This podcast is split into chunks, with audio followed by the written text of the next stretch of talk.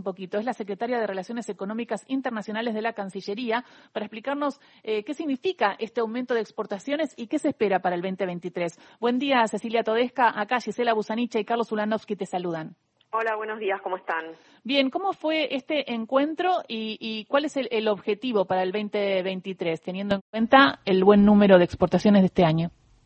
Sí, eh, nosotros eh, a final de cada año lo que hacemos es presentar eh, cómo el año siguiente la Cancillería piensa organizar conjuntamente con las cámaras y las empresas los planes de internacionalización de la producción argentina. ¿Qué quiere decir esto? En criollo, ¿a qué ferias vamos a ir? qué rondas de negocios vamos a hacer, qué eh, mercados vamos a buscar, qué misiones comerciales. Entonces eso es lo que se presentó, ayer lo presentó el canciller conjuntamente con el secretario de Agricultura, Ganadería y Pesca, eh, Bailo, con la secretaria de Energía, Flavia Rosoni, y con el ministro de Ciencia y Tecnología, eh, Daniel Filmus, porque obviamente las exportaciones están, también lo, invitamos a Daniel Mendiguren, pero no podía, obviamente las exportaciones tienen aportes de los distintos sectores de la economía. Este año, el 2022, nosotros ya tenemos datos a noviembre para, para servicios, para exportaciones de servicios, y al tercer trimestre para exportaciones de, de, perdón, de bienes a noviembre, y de servicios a tercer trimestre. Y este año ya la Argentina va a superar los 100.000 millones de exportaciones y sumas bienes y servicios. Nunca antes la economía argentina había podido exportar 100.000 millones de dólares.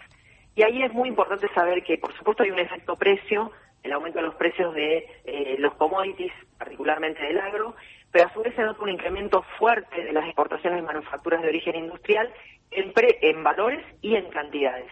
Entonces eso, digamos, lo que te demuestra es que la política industrial y científico-tecnológica que venimos implementando desde el primer día, a pesar de todo lo que ha pasado en estos años, está dando muy buenos resultados. ¿Eso es valor agregado? ¿Eso es valor agregado, Cecilia? ¿Y en, ¿Y en qué sectores, por ejemplo, se está exportando con valor agregado?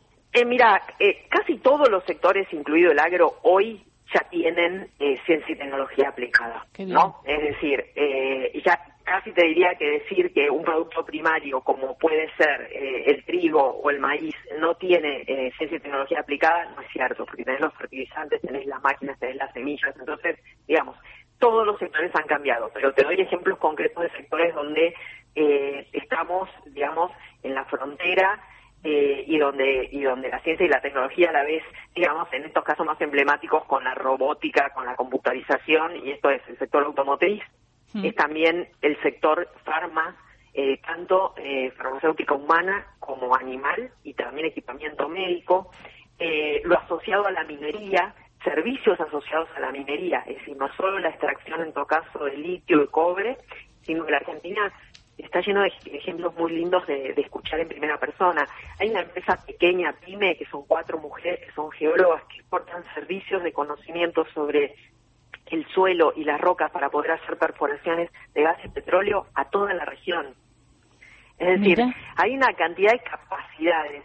Contaba también, les doy otro ejemplo porque es impresionante. empresa en Argentina dedicada a veterinaria, eh, a farma veterinaria, que tiene eh, lo que sería como un banco de vacunas para aftosa. Ustedes saben que la aftosa eh, afecta a los animales, no a las personas, pero cuando vos tenés un brote de aftosa eh, cae muchísimo el rendimiento, perdés muchísima plata porque los, los animales dejan de comer, pueden engordar y algunos incluso mueren. Entonces vos podés tener durante varias décadas no tener aftosa y de repente tenés un brote y en un determinado momento del tiempo necesitas vacunar millones de, de, millones de dosis juntas. Hmm. La Argentina tiene hoy la capacidad de producir estos antígenos concentrados, los tiene, digamos, vamos a dolarizarlos como congelados, y le vende el servicio a otros países por los cuales, si llegan a tener un brote de aftosa, en un periodo corto de siete días se descongela este antígeno concentrado, se generan los millones de dosis y en menos de un mes exportan todas esas dosis de vacunas al país que tiene el brote para controlarlo. Estamos hablando, digamos, de un conjunto de capacidades muy, muy eh, muy interesantes que generan mucho trabajo eh, y que están asociadas a, esto, ¿no? A lo que la Argentina sabe hacer.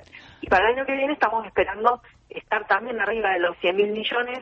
Nuestra primera proyección es 105 mil millones de dólares. Obviamente vamos a tener que seguir esa proyección por el efecto un poco de la sequía, que hay que ver eh, en el próximo mes y medio cómo continúa eso. Y también estamos muy esperanzados por los sectores como energía y minería que hacia adelante, no solo hasta el año 2023, 2024, 2025 claramente van a impactar favorablemente en las exportaciones. Pienso que qué pasaría si esos 105 mil millones de dólares de exportación vinieran y no tendrían que ser utilizados para pagar deuda u otras cosas. No pienso en la deuda que tenemos que nos ancla en nuestro desarrollo y Argentina viene creciendo paradójicamente y viene aumentando la capacidad instalada en las industrias, no solamente en las pymes, sino también en las grandes. Eh, y, qué, impotencia eh, no poder eh, disponer de todo ese dinero mm. para más desarrollo. El endeudamiento es verdaderamente un problema enorme. Y acá a mí me parece que siempre se plantea como si fuera una cuestión, este, digamos, este, de, un partido político contra otro o porque, porque querés ganar las elecciones, pero no tiene nada que ver con eso. Tener una deuda en dólares del tamaño que la Argentina tiene y que la contrajo recientemente, no venía de antes, eh, significa sin duda una merma, como vos decís. Entran dólares y una parte de esos dólares, en lugar de poder ponerlos a disposición para la producción, porque vos también estás importar insumos, máquinas, equipos, partes, piezas, la tenés que eh, tenés que sacar esos dólares para pagar la deuda. Entonces, por eso era tan importante, digamos, eh, subrayar que realmente fue eh, una muy mala política de endeudamiento con el Fondo Monetario. Nada de toda esa plata quedó adentro del país en materia de producción y justamente para poder exportar más. Y bueno, la deuda la tenés y encima la tenés que pagar. Entonces sí, obviamente por eso no es eh, no es trivial endeudarse en dólares, no es lo mismo como te endeudas, no es lo mismo con quién te endeudas y no es lo mismo en qué moneda te endeudas. Entonces eso por un lado. Pero por el otro lado lo que sí se ve es esta, digamos, la economía argentina va a crecer este año arriba del 5%, el año pasado creció al 10%, el año que viene también vamos a crecer, quizás un poco menos, pero vamos a crecer. Desde el 2006, 2007, 2008 que la Argentina no crece tres años consecutivos. Entonces acá este es el esfuerzo de un montón de personas, muchas de ellas nos deben estar escuchando, es el esfuerzo cotidiano de los trabajadores, las trabajadoras, las empresarias, los empresarios, eh, los sindicatos, todo el mundo acá puso el hombro en circunstancias muy adversas como las que tuvimos que atravesar primero con pandemia y después con la aceleración inflacionaria que nos produjo la guerra, entre otros problemas domésticos que tenemos. Entonces yo te escuchaba y sí, por supuesto que somos totalmente conscientes de todo lo que falta, sobre todo en materia de distribución del ingreso. Eh, ayer salieron los datos de, justamente de crecimiento por un lado, mm. y bueno, son muy buenos datos, y salen los del mercado de trabajo, y también son buenos datos, y qué es lo que todavía falta. Y bueno, del empleo que se genera hay una parte que es empleo informal, y eso no está bueno, porque ya sabemos que después cuando vos no tenés aportes para la salud, aportes para, para tu jubilación y cuando no estás registrado, bueno, eso hace, digamos, a tu, a, tu calidad de vida y a tu, y digamos, a tu trayectoria de ingresos y la de tu familia. Y, también tenemos este tema de que con inflación más elevada es más difícil proteger el salario real, es decir, que vos no pierdas eh, en términos de tu capacidad de compra. Pero no hay que perder de vista todos estos otros números que indican una economía muy pujante, basada otra vez en la producción y en el empleo. Me daba estos dos ejemplos porque porque son impresionantes, digamos, eh, pero estamos llenos de ejemplos eh, de empresas que hacen un esfuerzo cotidiano y que están teniendo muy buenos resultados.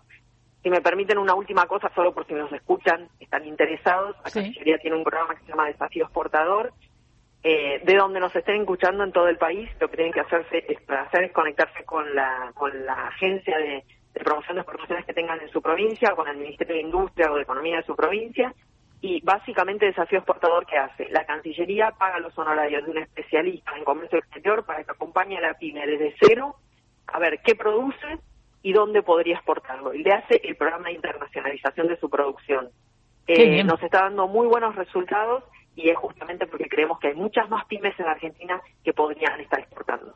Bueno, y lo que tenemos que tener en cuenta eh, es de estos resultados es que desde el principio del inicio del gobierno del Frente de Todos, rápido se instaló el modelo productivo, ¿no? Si durante el gobierno de Mauricio Macri había un modelo financiero que hizo que cerraran eh, más de 25.000 pymes, eh, hoy el modelo es productivo y ojalá se siga por esta senda, porque esta senda es la que hace que crezca, ¿no? Y frente a todas las los problemas que tenemos, imagínense si hubiera un modelo financiero instalado. ¿No? bueno, es muy importante eh, justamente en este balance que estamos haciendo, de qué cosas están bien y cosas están mal, y ser realistas y por supuesto aceptar aquello que no está funcionando y no solo aceptarlo, sino ver cómo hacemos para, para mejorar. Pero es muy importante también ver lo que sí está funcionando y nosotros mismos poder reconocer el esfuerzo, nuestro trabajo, los resultados. Me refiero, por supuesto, al sector público, pero fundamentalmente al sector privado. ¿Por qué? Porque si nosotros no podemos reconocer que la política industrial y la política científico-tecnológica están dando resultados y ya los tenemos, estamos exportando 100 mil millones de dólares nunca antes lo logró la Argentina. Y hay una composición muy interesante por el lado de las manufacturas de origen industrial. Corremos el riesgo de tirar el agua con el niño, es decir, no identificar qué políticas sí tienen que estar.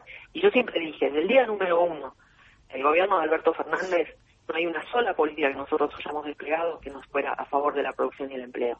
Tuvimos un montón de problemas ver cosas que no salieron bien, pero todas nuestras políticas estaban orientadas a que las empresas en Argentina pudieran producir más, pudieran contratar más trabajo, pudieran exportar más, y acá tenemos los resultados en materia de crecimiento, en materia de inversión, en materia de empleo.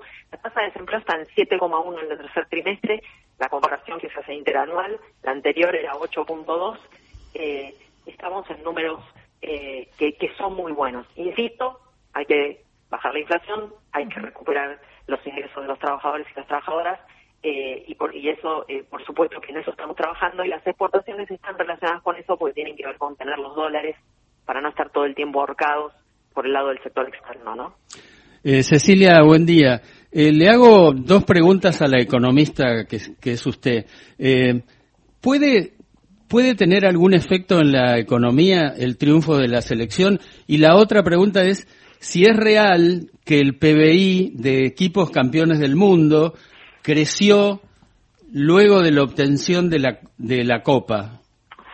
Algo leí de eso, pero la verdad es que no lo sé. Ahora que me, que, me haces la pregunta, ya me voy a poner a estudiar sobre el tema, este, porque no me no, no quiero inventar, pero digamos, a ver, lo que yo sí creo que, que es interesante subrayar en, este, en esta coyuntura en la que estamos es somos bien conscientes de todos los problemas que tenemos y somos bien conscientes de lo que puede atravesar la crisis de balanza de pago 2018-2019, que además 2016 también se cayó, o sea, los, del gobierno anterior de cuatro años, tres años la economía se contrajo, de nuestro gobierno se contrajo en el 2020 y los otros tres van a ser de crecimiento y se contrajo en 2020 porque nos cayó la pandemia COVID, se contrajo todo el mundo. Entonces, eh, acá este, hay un cambio, pero y un cambio muy importante en términos de lo que hablábamos respecto a la producción y el empleo. Lo que creo que tiene que ver en este, digamos, hay varias cosas y parecen lugares comunes, pero me parece que es interesante. Es verdad que hay cosas que solo se logran en equipo, es decir, que se logran trabajando, por ejemplo, en nuestro caso con todo el resto de los ministerios, ¿no? Para que las políticas den los resultados.